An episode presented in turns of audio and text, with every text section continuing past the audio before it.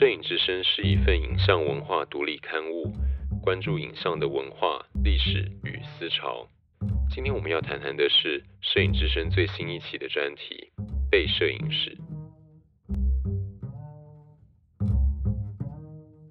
我是李威仪，很高兴我们终于又可以录制一集新的 Podcast。今天我们要从台湾早期人类学调查所留下的影像记录。来谈谈摄影之声最新一期的主题——被摄影史，成为影像的台湾。什么是被摄影史呢？这个命题其实是我们思考摄影与历史权力位置的一个切入点。如果我们回看台湾或亚洲的摄影发展历程，不同于西方的摄影发明史，其实我们可以发现，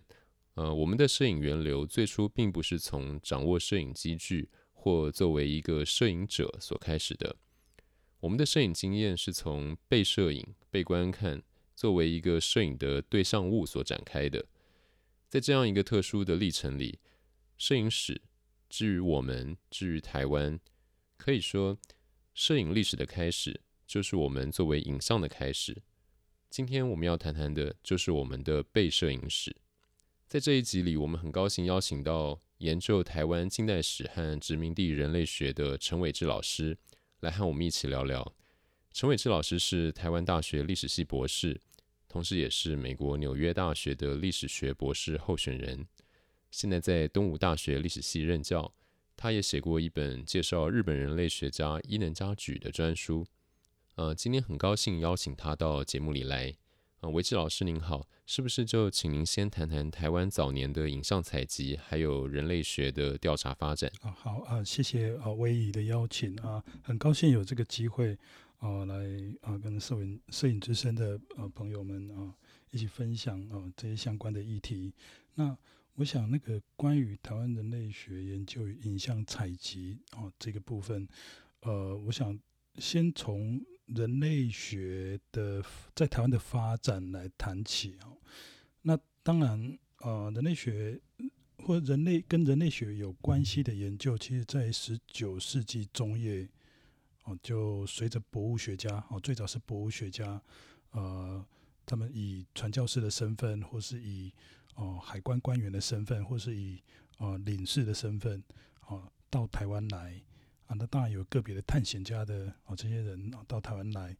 那他们除了采集标本或者记录哦台湾的这里的那种动物、植物以及哦民族学的呃相关的记录之外呢，有部分的哦摄影，有部分的这些博物学家哦，他们也带了摄影机来台湾，嗯，带了摄影机来台湾，嗯，或者是啊、呃、有部分的探险家或有部分的啊。呃呃，这些西方的博物学家来台湾的时候，也带了摄影师跟他一起来。那我想这里面啊、呃、最有名的就是那个李宣德，嗯嗯，啊李宣德，啊、呃、他带了一个，他其实来台湾啊、呃、三次的时间啊，其中大概都有都有带的摄影师跟他一起来。哦，那在他当然来台湾的目的是做商务跟那个呃商务的调查，还有哦、呃、另外就是关于。调查那个当时发生在台湾南部的那种啊船难的事件之类的，然后那除了这个之外，他本身哦也做了很多的博物学的调查。那当然，西方的这些博物学家的调查后来都发表在呃西方的一些博物学的或地理学会啊，或者说呃民族学会的呃刊物上面。那但是这些在这个过程里面，他们也留下了不少的摄影作品，摄影作品。除了这些博物学家之外，那另外就是传教士，嗯，啊，西方的传教士啊，比如说南部台湾的那个呃天主教啊道明会啊，在万金啊那边建立建立了一个天主教堂，哦，那此后万金就变成是一个很重要的哦西方的博物学家来台湾的时候的访问的一个据点哦，都要去的地方。那同时，哦，长老教会哦，南部的长老教会是透过呃，英国的长老教会，哦、的系统在台湾南部建立的。那长老教会在北部只是加拿大的那个呃长老教会啊、透过马偕牧师啊、在北部建立的。那这些长老教会的传教士们的牧师们，他们在啊、当然不可讳言，他们最主要的目的是传教。但是他们在这个过程里面，同时也记录了很多的啊台湾的动植物像以及哦民俗学的东西。哦，那有部分的这些西方的博物学家也透过这些传教士的据点，哦进来来台湾的时候，透过他们的网络哦进行调查。嗯、那呃这些传教士们，他们本身也留下了不少的摄影作品。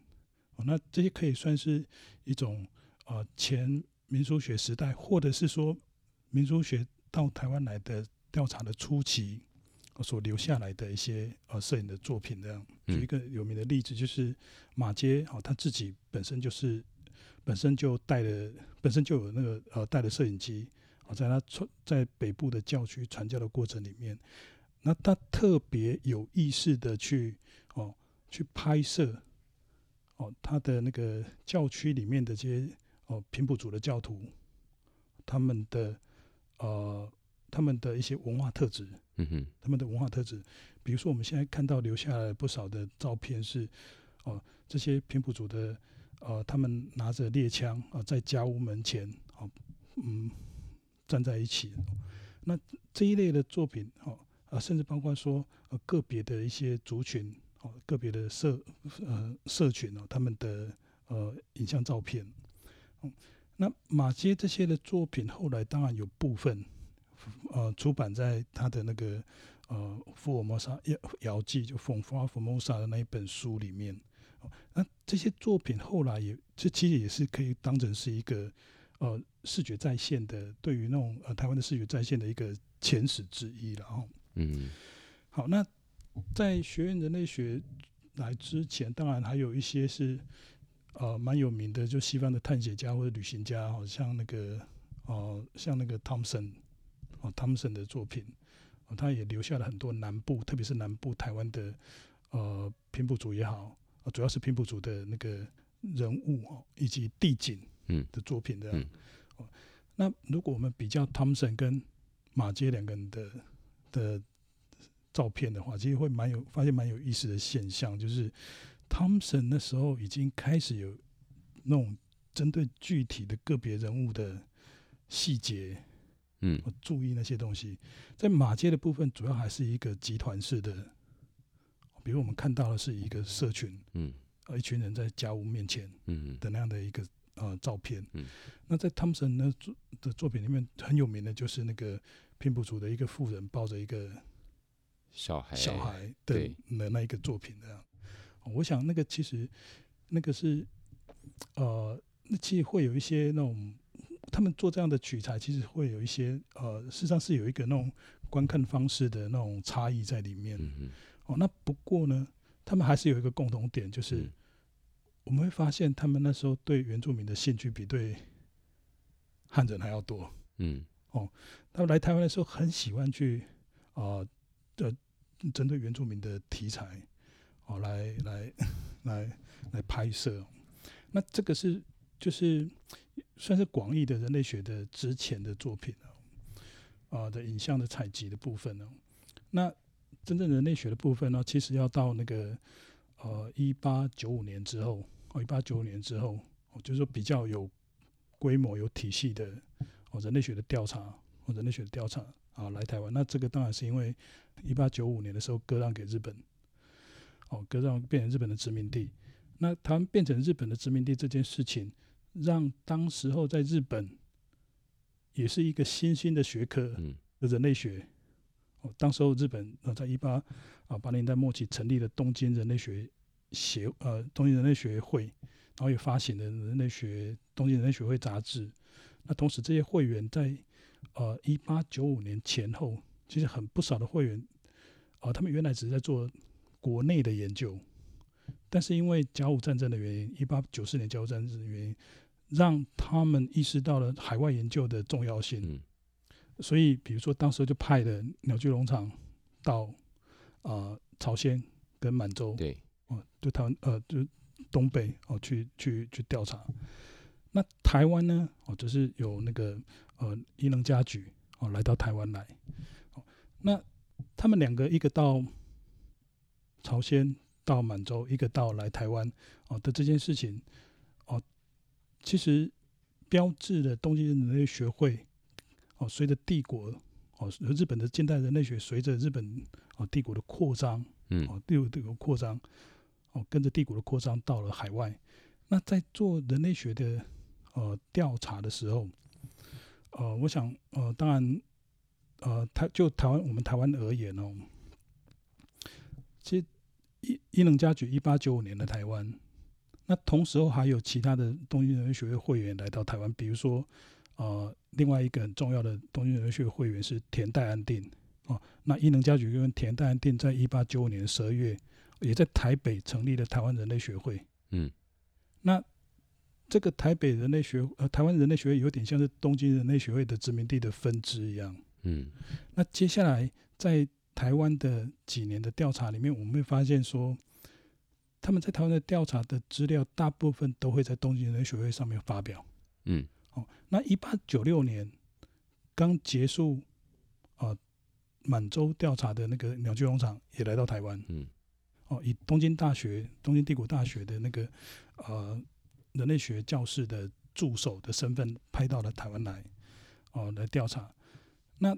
接下来鸟居农场在台湾也呃到一一九零零年的有四次的哦。官方正式的哦，由大学派遣的那种调查哦，那不管是伊能嘉矩、田代安定，或者是鸟居农场，他们在一八九五到一九零零年这一段时间在台湾的调查，某种程度就标志了所谓的近代人类学在台湾的登场哦，主要是这些日本人类学家们哦，呃，来台湾调查的，那开始针对台湾的原住民。当然也包括台湾的汉人，嗯，不过他们当时候哦，当时候认为要首先调查的是台湾原住民。那除了做了很多的内学的那种调查之外哦，这些项目包括语料的收集、语料的收集，还有物质文化哦的采集，还有各式各样的文化特质的记录，文化特质的记录之外呢，他们开始也利用了一些新的技术，而这个新的技术呃很重要的。啊，一个部分就是哦，摄影术，就是带着摄影机到田野，嗯，带着摄影机到田野。那特别是鸟居农场，哦，鸟居的农场。那我们今天看到的早期的一些呃台湾人类学的照片、影像啊，特别是关于原住民的，主要是鸟居农场留下来的。那另外，当然还有一个很重要的是，很重要的留下这样的一个影像记录人是一呃神走之助。哦，森丑之助。那伸手之助虽然他来台湾的时候，他一八九五年就到台湾了，但来台湾的身份是以那个陆军通译，哦，陆军通译的身份，哦，来台湾。然后到了第二年、第三年之后，哦，才担任哦鸟居农场的助手。嗯，哦，在担任鸟居农场的助手的过程里面，我就学到了这样的一个新的技术。那当鸟居农场回到日本之后，那伸手之助还是留在台湾。哦，接下来都一直在台湾，然后担任台湾总督府，呃，台湾呃警察呃当时候的警务局，哦的一个嘱托，进行山区的调查，也担任那个当时候的那个殖产局的嘱托，嗯，也是跟山区的调查有关系。嗯，那当那个呃总督府博物馆成立之后，哦，他又担任那个总督博物馆的嘱托，他负责相关哦原住民哦事务的哦原住民的那个调查跟。哦，物质资料的采集，那这里面特别是呃，鸟居农场跟森丑之助这两个人，我们今天留下来的那个关于台湾原住民早期的这些影像记录，主要是他们两个人嗯所留下来的。嗯嗯。那当然，鸟居的拍摄的那些玻璃底片啊，嗯，现在留在东京大学，现在有些留在东京大学。那鸟居的这些玻璃底片，其实在二十年前有一次的整理跟重新的呃出版，那里面啊关于台湾的部分也有介绍到台湾来，然后也曾经在台湾的办过展览。对，嗯，那生丑之助的部分的话，主要是当时候受总督警务局委托的那个台湾番族图谱的那些记录。嗯，那这这些部分大概都是大概他在一九。零零年到一九一零五年这一段期间所拍摄所拍摄的影像，拍摄的影像，当然伸手之助有一个很很大庞大的计划，是针对每一个族群，我留下他的影像记录的。不过很可惜，后来因为关东大地震，有一些部分就没有出版。后来出版的，呃，主要是台湾番族图谱。哦，番族图谱那是主要是针对那个泰雅族的部分。嗯嗯嗯。这个是这个是关于台湾呃原呃人类学的影像，台湾人呃台湾的人类学跟原住民影像呃在日时日治时代早期的一个生产的呃采集的状况。嗯。另外的话，一九二八年台北帝国大学成立这件事情，哦，其实蛮重要的，因为一九二八年台北帝国大学成立的时候，在文政学部设立了土俗人种学讲座。嗯。哦，啊，那土俗人种学讲座，呃，就里面的就请了那个遗传子之助，对，拿到哈佛大学人类学博士的一个人类学家，哦，来主持这个讲座，哦，一直到一九四五年。那这个讲座里面，其实除了遗传子之助之外，还有另外两个很重要的人类学家是宫本严人跟马渊东一。哦，宫本严人跟马渊东一。哦，那这里面其实马渊东呃宫本严人是一个很重要的人物，这样。哦，为什么呢？他虽然是这个土俗人种学教室的助手，嗯，哦，助手。那当然后比较后后来的时候，他也到了一九四年代，他也升任了助教授。哦，甚至战后日本战败之后，他还呃以留用。日籍教授的身份留在呃战后的台湾，嗯，协助台湾大学，哦，呃，接收台北帝国大学之后变成台湾大大学，那协助那些土俗人种学呃标本式的那个整理，嗯，一直到一九四九年才回去日本，嗯，哦，宫本严人这样的一个人物，其实是一九二八年之后，学院人类学哦在台湾的哦做个各个地方的人类学的调查，哦，这时候就包括了原住民跟汉人社会。哦，包括了，包括了呃呃文化人类学跟社会人类学的调查，以及考古的调查。在进行这些调查的时候，宫本严人也都留下了影像记录。嗯哼。哦，那这个影像记录除了哦拍摄照片之外，宫本元人也拍摄了哦用十六厘米拍摄的那个，留下了不少的那种啊十六厘米的厘米的那种呃民族志影呃的影片。嗯。哦那比如说，呃，屏东内文社的那个五年记，嗯，以及上下组的那个矮林记，这些记录算是在民族志的，呃，就是民族学式的影片，哦，可以说是从这里开始，嗯，从不管是早期的，哦，像伊能家矩，或者说鸟居农场、神走之助，哦，这些东京人类学会的会员们，在统治日本统治初期留下来这些影像，或者是一九二八年哦。地大的土俗人种学，呃，讲座的这些人学院的人类学家，哦，他们留下来在调查过程里面留下来的一些呃人类学的影像，嗯，大概都呃，当然后面这个部分会比较有系统，对，呃，基本上是以各个族群为为单位，而且，嗯，呃，调查的深度也比之前还比日治时代初期还还还更深入的，嗯嗯嗯，那呃，这些大概就是今天。哦，人类学，特别是殖民地人类学，在台湾所留下的影像记录的主要的一个轴线哦，的就主要两个阶段：早期的东京人类学会会员，跟后来的台北帝国大学的哦这些学院人类学家留下来的影像记录。哦，但是除了这个之外哦，另外一个就是总督府自己，嗯，特别是理番部门，哦，在推动理番政策的时候，不管是早期的那种武装讨伐的时，阶段就五年理番计划前后起开始，哦针对呃爱永县的推进跟包围的时候留下来的一些呃讨番帖啊之类的这些东西，以或者是后来所谓的番情变得比较稳定的时候，他们开始在做哦集团移住啊哦呃这类等等的一些哦这些原住民社会的那种管理的时候，所以官方部门也留下了不少的。哦，原住民社会的影像，哦，这个大概是这两个部分，一个是哦，如果我们粗略粗略的分的话，一个是学术性的，一个是官方行政的。好，那这两个这两个脉络，其实在战后，我认为某种程度也延续下来。嗯，哦，学术的部分也随着，比如说后来的哦，一开始是台湾大学的人类呃考古人类学系设立之后，一九五零年设立之后。开始在做田野调查的时候，也是留下来这样的一个记录，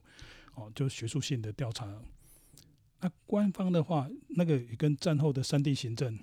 我想战后台湾的呃山地行政某种程度，至少在空间的区隔跟管理上面，嗯，某种程度延续了哦日本呃日时代的那种，嗯呃山地或翻所谓的翻地管理的政策这样，嗯嗯嗯，这这两个脉络大概就一直延续下来。是，当然随着这种学术的目的跟行政的目的所留下的影像，大概就是构成了我们今天哦，就是对于原住民的这百年来哦，甚至是从十九世纪。哦，中叶以来的那种人类学影像的一个主要的一个内容，随着这样的一个影像资料的采集哦，他们前期跟后期也不一样嘛，因为前期他们用的工具，因为技术的条件的限制哦，冲洗的时候哦，那种摄影机它本身比较巨大，对，当当一九二零年代之后开始有发明的那种徕卡摄影机比较小。哦，那宫本贤人去田野的时候带的那个十六厘米的的拍摄机器之外，另外他还带了徕卡的那种比较小型的摄影机，这样。嗯嗯。哦，那这样技术条件的改变，其实让他们在在取材的时候，呃，某种程度，一九二零年代之后的这些学院的那种人类学影像，比较多是可以采集到那种。你不需要长时长时间静止的，为了要曝光的原因，嗯，哦，所以你可以，呃，采集到比较多动态的，或者说，嗯、呃，不需要被拍摄者长期保持姿势，嗯，一定的姿势、嗯，被摆置拍摄的，被摆置拍摄的那种，那种类。类 studio 式的 那种摄影的那种模式，这样。嗯，那我想这是技术条件的改变，让造成他们在影像的那种内容的取材时候的一些差异。这样，其实我们从他们的作品里面还是可以看到那种在前期跟后期的差别。这样，这个对象是被摆置的，被要求要保持一定的姿势的。嗯，哦，不管是哦为了要呈现体质特征，说正面或侧面的像之外。包括一些物质，哦，不，一些物质文化的或是文化特质的摄影，比如说他们的纺织，哦，纺织或者呃狩猎，哦，这些知识其实也是，哦，某种程度是静态的或者静止的这样。那后期就会因为器材的原因嘛，就是说比较不会，比较有比较多是那种。呃，在田野现场的所取材的照片，这样哦，不是说呃，虽然在田野现场，但是但是类用一种类似像是在那种哦、呃、那个 studio 里面哦，就是要固定保保持一定的姿势、一定的时间，嗯，所以还是可以看出来这样的一个呃，就技术条件来看的话，可以看到这样的一个差别的。那特别是。如果我们看今天所留下来的那些影像的话，你比较后期的话，你看到那种失焦的部分就越来越少。对，那早期因为需要比较长时间的曝光，所以有些人就模糊掉了。这样对，哦，就是当然那个可能跟个别拍摄者的技术有关系，但是一个很重要的原因是因为他没有办法保持，就是他需要比较长时间的曝光。嗯嗯嗯，对。所以从这照片里面也可以观察到急剧发展的影响啊。但是中期之后的影像就比较没有这样的一个问题。嗯，那我我想这个这个采集的发展历程哦，大概就可以分这几个阶段啊。一个是十九世纪中叶开始有这些西方的博物学家，嗯，或西方的传教士，说他们所留下来的哦目的，他们他们他们主要目的不是为了人类学的研究，嗯，但是会顺便留下来这些人类学的影像。哦，那比较学术性的大概也是从十九世纪末开始，东京人类学会的会员，哦，伊能家矩、鸟居荣长、森丑之助他们，哦，那到中期日治时代中期开始有哦，学院人类学啊，在台湾的调查过程里面所留下来的这些影像资料，那学院人类学这一条脉络大概就延续到战后，哦，延续到战后到哦，甚至到今天的那个人类学的田野调查里面，也还是一样会。呃，做一些影像的的的的记录这样。嗯，那另外有一个另外有一个脉络是官方的官方的影像记录这样，嗯、官方影像记录。嗯，那这个部分也是从甚至早甚至早在日本统治台湾之前就开始啊，最有名的就是一八七四年的牡丹社事件哦，日本称之为台湾出兵哦，那种牡丹社事件，日本来台湾哦，派军队来台湾的过程里面，他们也派了随军摄影师，哦，像山崎进善这样的人，那留下了那种整个的那种哦军事行动哦的一些呃影像记录，哦，甚至也包括了当时候哦原住民的影像记录，嗯，比如说有一个很有名的，就他们带回去日本的一个排湾族的少女哦的影像记录。那甚至也包括到后来哦，那整个的那个事件哦结束的时候哦，那西乡重道啊这些日本的那种指挥官跟当地的通译还有原住民哦，他们在呃所谓的和解，嗯。哦，在原住民的理解里面是和解了哦，那日本人理解里面是这个是完成了这样的一个军事行动哦啊，他们的归顺，嗯。哦，的那个集体的照片里面，哦，那有这，哦，这是当时候的那个随军摄影所留下来，嗯，更不用说在一八九四年、九五年，哦，就以甲午战争后来的马关条约，呃，日本来台湾之后，哦，那也是有这种这种随军的摄影师所留下来的影像记录。嗯，那接下来这样的一个属于官方的影像记录，到后来在呃台湾总督府。统治台湾的过程里面，其实也都几次的那个呃李藩的，他们也都派了那个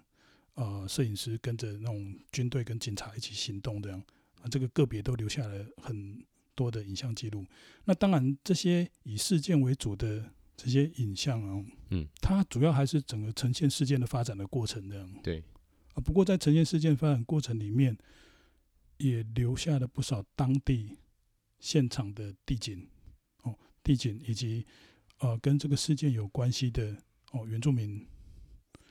呃、或者相其他相关的那种呃物质文化或者说那种呃民族学的一些一些记录这样，那这个部分官方的记录其实呃是相对于这些学术学院的呃的记录另外一个呃留下也蛮多的的的影像记录的一个一个脉络这样。嗯哼哼，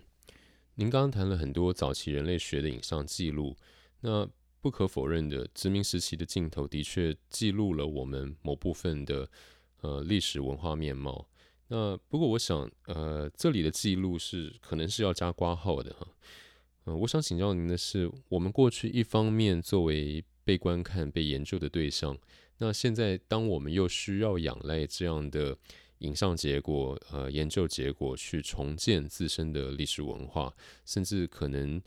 呃，自行重置生产这样的观看框架的时候，我们要如何保持这种批判性的觉察，去留意一些原本呃带有政治目的性的或霸权支配的意涵的这种镜头的注视呢？嗯，我想这是一个很有意义的问题啊。那这样的。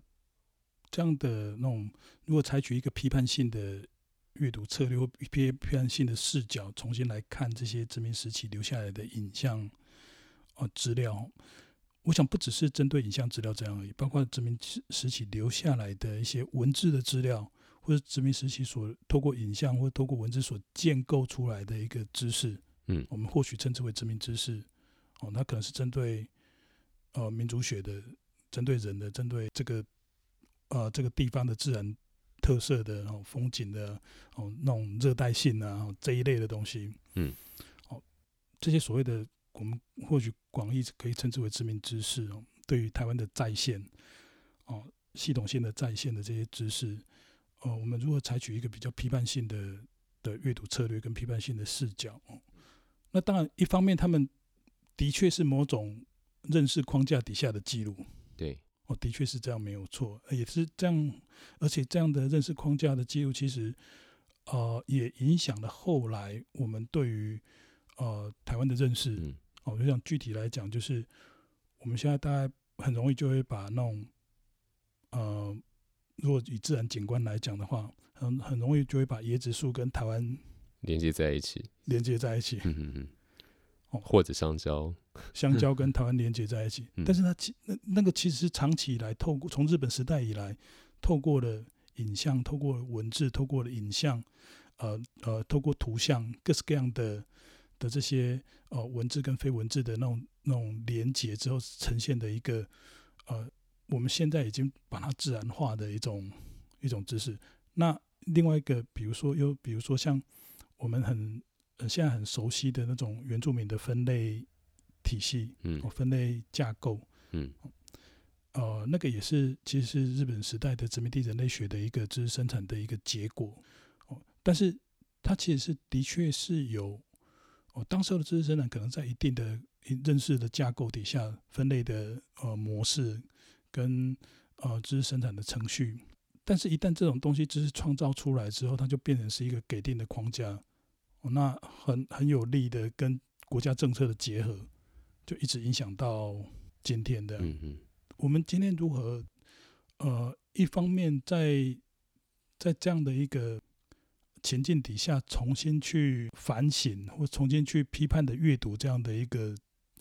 呃这样的这样的一些知识，或重新去看这样的影像，其实并不是说我们有一个未经污染的呃先前的状态可以回去，因为我们所那个所谓的未经污染的、未经这些现代或殖民知识污染的前一个阶段。那个其实也是当时候的不同的政治、经济、哦文化的一个势力互动之后的一个产物这样。哦，这个如果我们用一个比较历史主义的角度来看的话，是这个样子。好，那如果是这样的话，呃，也并不代表说我们就直接就接受了这样的一个接受一个知识，呃，这样的一个知识生产的的的。哦，殖民地的所谓的那种 colonial legacy 这样的一个东西，这样，嗯，哦，那哦、呃，我们还是可以采取一个比较批判性的哦阅读策略，批判性的视角来看这些知识啊、呃。如果就影像来看的话，呃，第一个，我想我们如果对这样的一个影像生生产的脉络，嗯，有更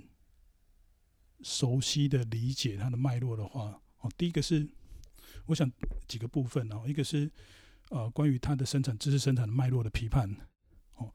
呃了解越多的话，我们越知道这样的影像是怎么生产出来的。那第二个是哦，当时候呃的这些不管个别的摄影家也好，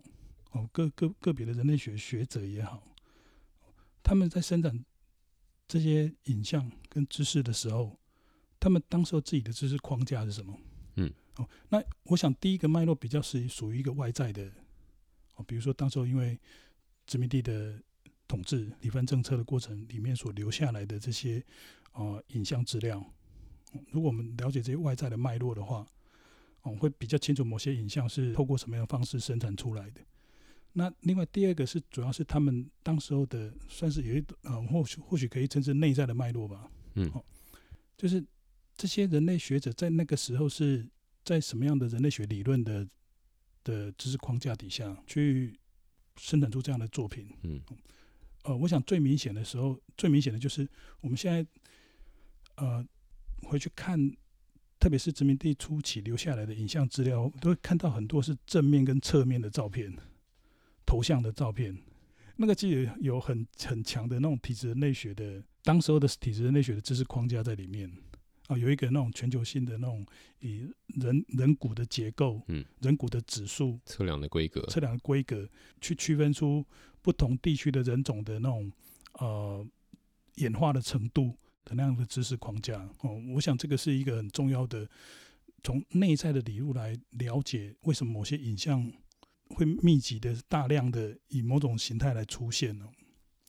那这个当然也包括说那种。我们现在看到的部落的那种、那种 aerial、那种鸟瞰式的那种摄影啊，嗯，那个当然不是因为风景的兴趣啊，那个是因为 那个其实是有那种军事的考量在里面啊，嗯，哦，那也就是说，我们对于这些不管是这些影像生产的外在脉络，或者它的内在的一些知识框架的脉络，外在的就是政治经济的一些脉络，跟内在的一些这些。那种知识的理论的那种脉络，越了解越清楚的话，我们会呃更加的知道怎么去阅读，不管是单一的影像，或者是某种类型化的影像。嗯，那比较有意思的是说，这些早期的人类学的影像，它往往也变成了在那个时代，除了官方的记录跟那种学学术的那种记录之外，它往往也变成了某种表现殖民地特色的商品，因为它很快的就透过了那种啊，比如说啊，透过那个呃会页书，嗯，哈嘎基的那种出版明信片哦，这样的一个的流通，特别是如果我们回去看的话哦，比如根据那个呃一个美国学者 Paul Buckley 的研究，哦，比如鸟呃伸手之处的那些。哦，原住民的影像很快的就透过这种哦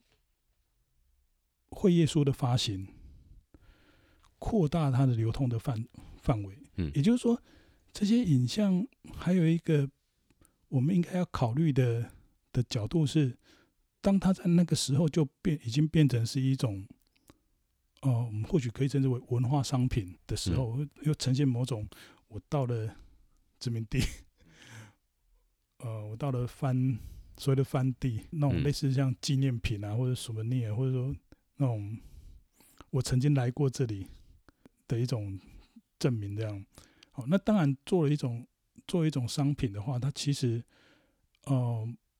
某种程度就脱离了它原来的，不管是作为一个官方的军事行动的一个呃产物，或者是学术。哦，学术研究人类学的一个哦，知识生产的一个呃的的产物的那样的一个，那它进入了另外一种另外一种那种意义的生产与流通的，甚至消费对的这样的一个圈，那种那种回圈里面，嗯、这个部分可能是我们以往在阅读这些影像的时候比较忽略的，我们很容易注意到它的哦、呃、政治经济的脉络，很容易注意到它这个是某种。哦，某种人类学理论所呈现的那种哦，那种类型影像，嗯，那我们比较忽略的是，他曾经也，他甚至也一直作为一种文化商品。那呃，另外的话，怎么是形成那一种呃，不管是称之为对抗性的解读啊，或者是说协商性的阅读啊，我想呃，这一期的那个《摄影之声》这一期的刊物里面，我的斯诺干的。那篇文章还有那个呃高俊宏嗯哦的这两篇文章，其实是一个呃很有意思的尝试这样。一个是回到田野现场，那一个是作为一个泰雅族的后裔，泰雅族的族人嗯啊，他如何在啊族群的知识文化的脉络里面重新阅读那些在以前用来表现泰雅族文化特质的的那些影像呢？哦，那在这里面我们可以看到，说他跟自己的生长的记，呃，呃，自自己成长的那个历史啊，跟呃呃家里的长辈，哦，在口述传统传给传达给他的一些那种族群的经验啊，哦，那样的一个知识结合在一起。那我想，那是一种很有意思的阅读策略，因为我们以以往很容易，哦、呃，会把知识分阶序这样，嗯，哦，学术性的可能就是比较。高阶的，然后日常生活经验呢，就是比较，哦、呃，就是他的他们的那种位阶是不同的，位阶都是不同的这样。可是，但是在我们在比如说在瓦利斯诺干的那个阅读策略里面，我们其实可以看到，是某种程度，他的阅读策略是整个的，不一定是完全逆转啊，至少是一个协商，哦协、嗯、商的这样的一个呃的的的产物这样。那我想瓦利斯诺干的那个那篇文章跟高俊宏的那篇文章，嗯，我高俊宏那个其实是透过试图想要去弄从另外一个脉络来阅读那两这两篇文章是一个很好的那种尝试的，嗯，不过有时候我们还是不免会从美学的或欣赏的角度来看这些影像，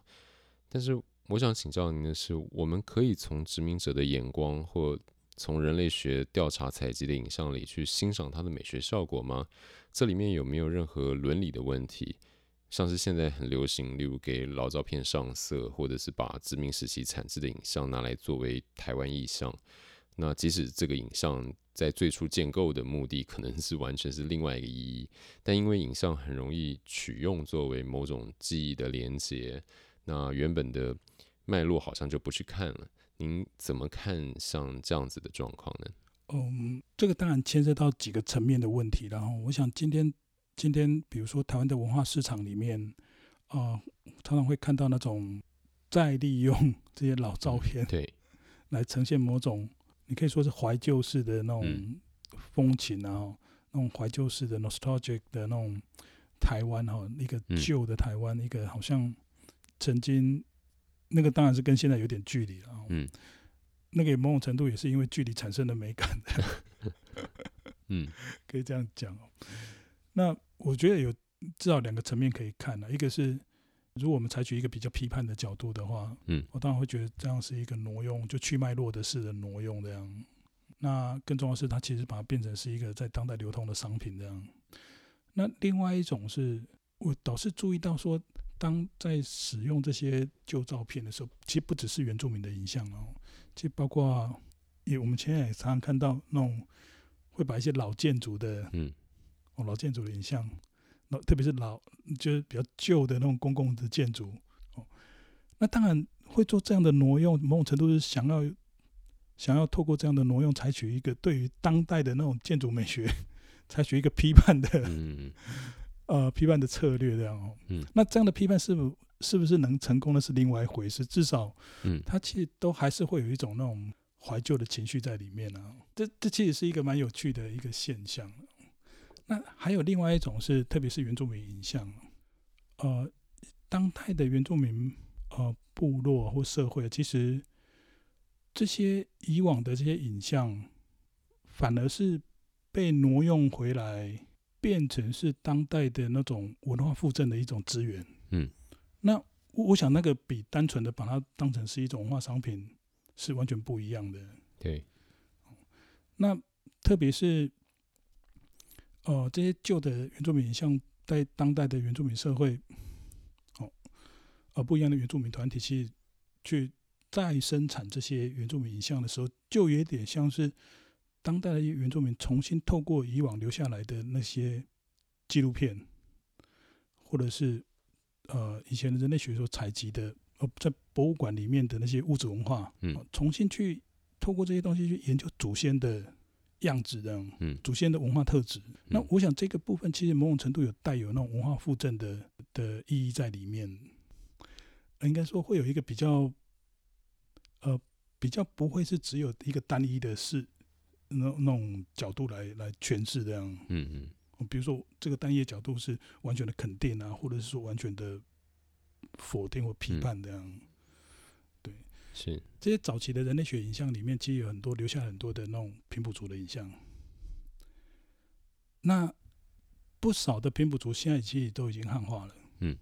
那当代的这些平埔族在重新去重建，想要去重建自己，呃，自己的文呃以前的文化的样子的时候，他。不得不依靠这些，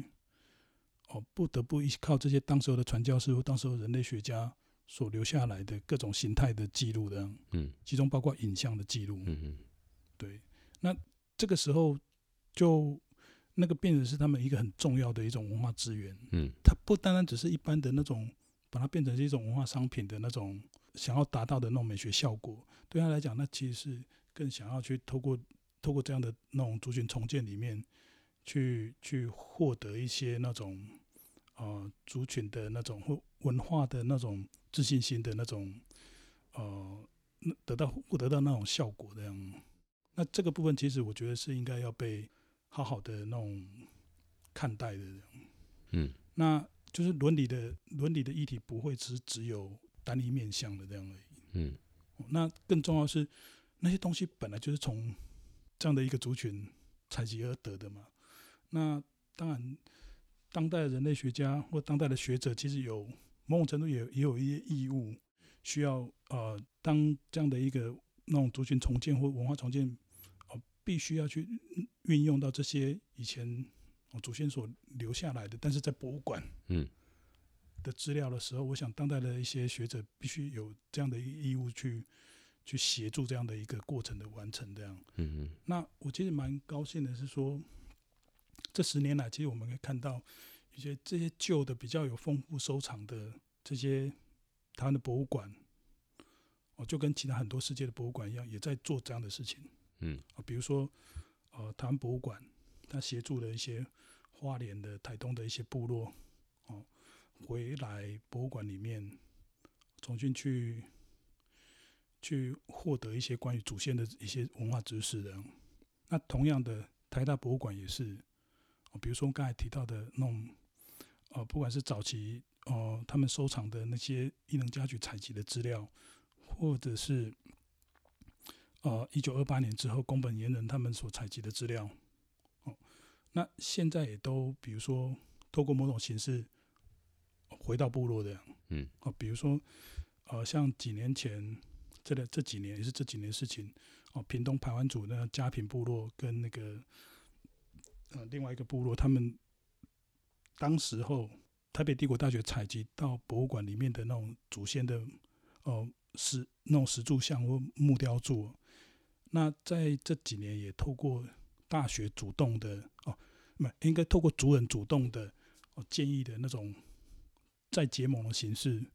哦，跟大学的博物馆，甚至跟大学本身，嗯，哦，透过一些仪式的交交换，重新结盟连接在一起，然后大学这边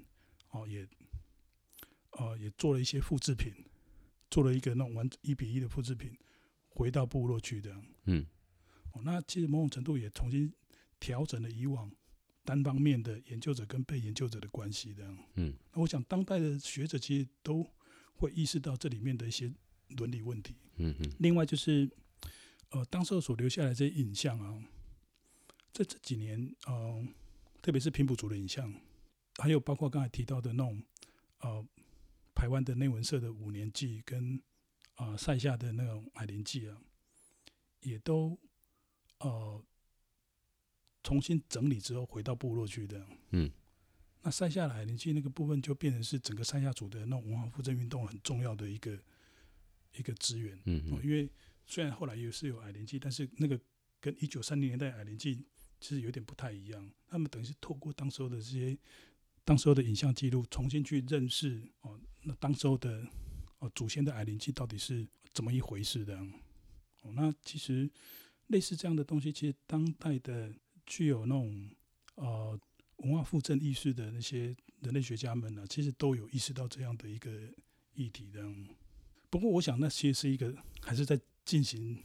就它不是一个已经完成的东西了。就是说，它其实会随着新的一些要弄议题啊、新的事件啊，嗯、不断的不断的提醒。当代的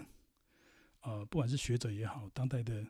呃官方也好，当代的文化人也好，甚至呃最重要是当代对当代部落、哦、当代的族人哦啊、呃，关于呃这件事情的一些呃不同层面的那种哦、呃、议题的。嗯，嗯，您说的很好啊，其实已经回答我本来要问的问题。不过我在这里还想再请教关于档案本身的问题。呃，您刚刚也提到，一九九四年在台湾有办过鸟居龙藏特展。呃，我想起一九九四年，就是在这个特展的期间，孙大川先生有一篇文章，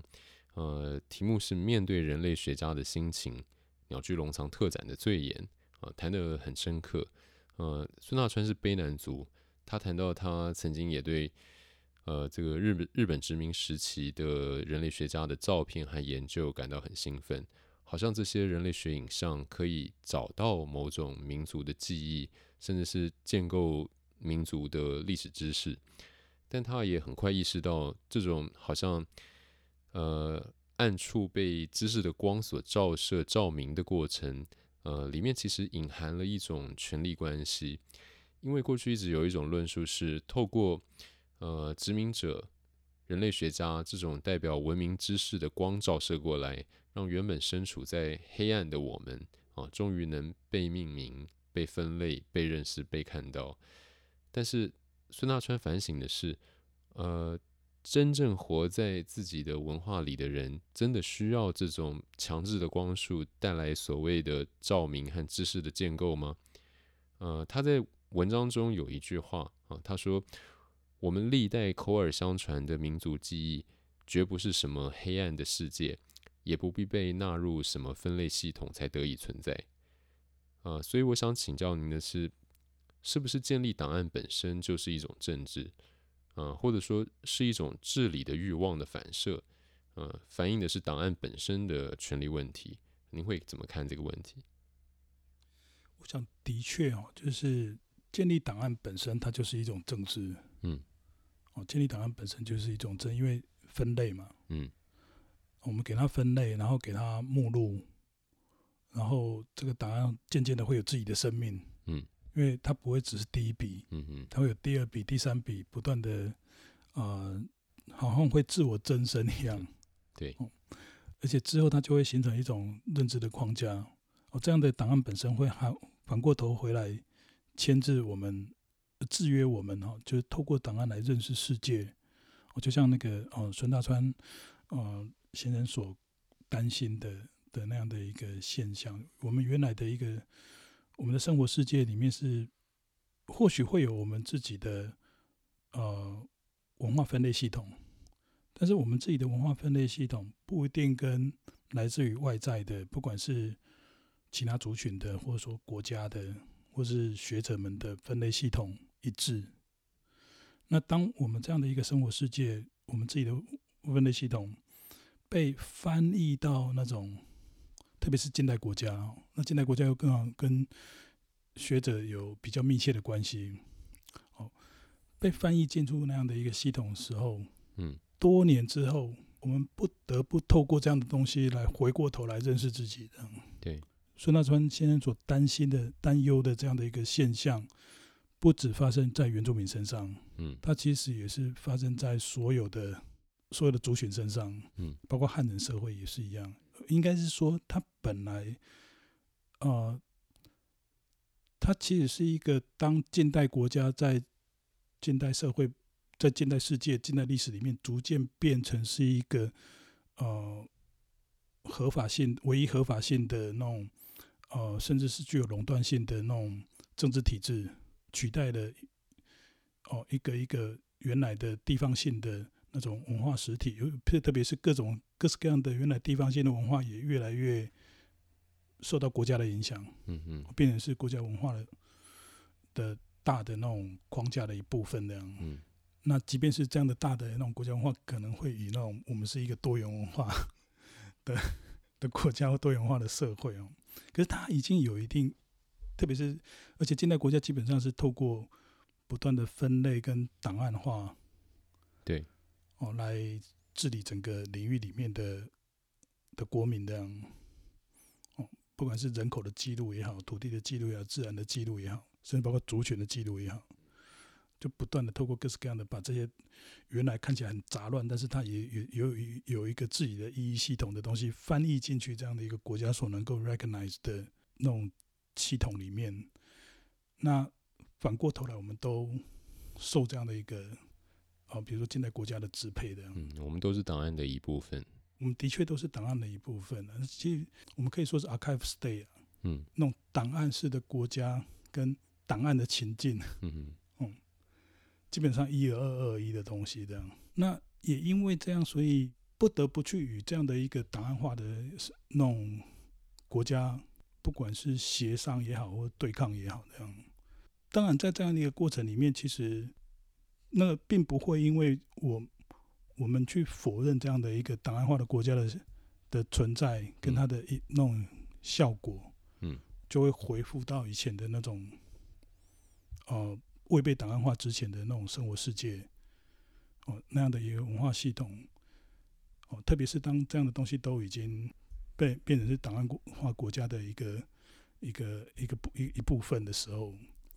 那我觉得我们可以做的是去理解这样的一个档案化国家的一个它的逻辑，它的运作的逻辑，它知识生产的逻辑，然后试着去 against the grain of the archival state。就那，它其实没有办法是一个全有或全无的东西，特别是在现代的一个状态里面。那的确，这样档案国家也提供了，也因为它这样的性质，会提供了许许多多让我们去跟他协商、重新协商时候的线索。其实意识到这种档案化国家是一个是一个呃很麻烦的东西，然后它你不可能否定它的存在，那它不会因为你否定它的存在，它就不见了，这样，它会，它会持续在那边，运作这样，因为它基本上是是会不断的增增扩扩张这样嘛，会累积更多的东西这样，它甚至会创造一个新的一个范畴是关于反对它的，嗯 嗯嗯，嗯，那我想这三个是，比如说以胡嘉余、瓦利斯诺干或孙大川，其实他们都有意识到这样的 archival state 的存在的，那采取了不同的策略，而不是。直接宣称说这样的东西是，是我们可以就在我们这样的策略之后，他们他是可以，他是可以不见的，他是可以瓦解的。其实我觉得，特别是在当代的那种知识的前进里面，呃，或当代的国家的这样的一个呃范畴里面，其实不太容易去克服，或不太容易去对它视而不见。我觉得反而是就正视它这样，嗯，然后开始去寻找各种可能的应对的策略。嗯嗯嗯。这个从另外一个角度来看是，那我就来活用挪用你这个档案国家所留下来的、所生产出来的各式各样的一个呃的的各式各样的东西。这里面包括文字的，包括影像的，包括呃这里面包括族群的，包括其他各式各样的的的资源这样。嗯嗯嗯。对。那也是这样才能够把那样的一个 agency 啊或能动性啊重新拿回来一点点这样。嗯嗯。好，今天我们非常感谢陈伟志老师带给我们很丰富的分享。如果对我们刚刚聊的主题有兴趣的朋友，欢迎看看这一期《摄影之声》被摄影史的专题，也欢迎大家订阅《摄影之声》杂志，支持我们的独立出版工作。那谢谢你的收听，也再次谢谢伟志老师。好，谢谢威仪啊，谢谢大家，谢谢。那我们下次见。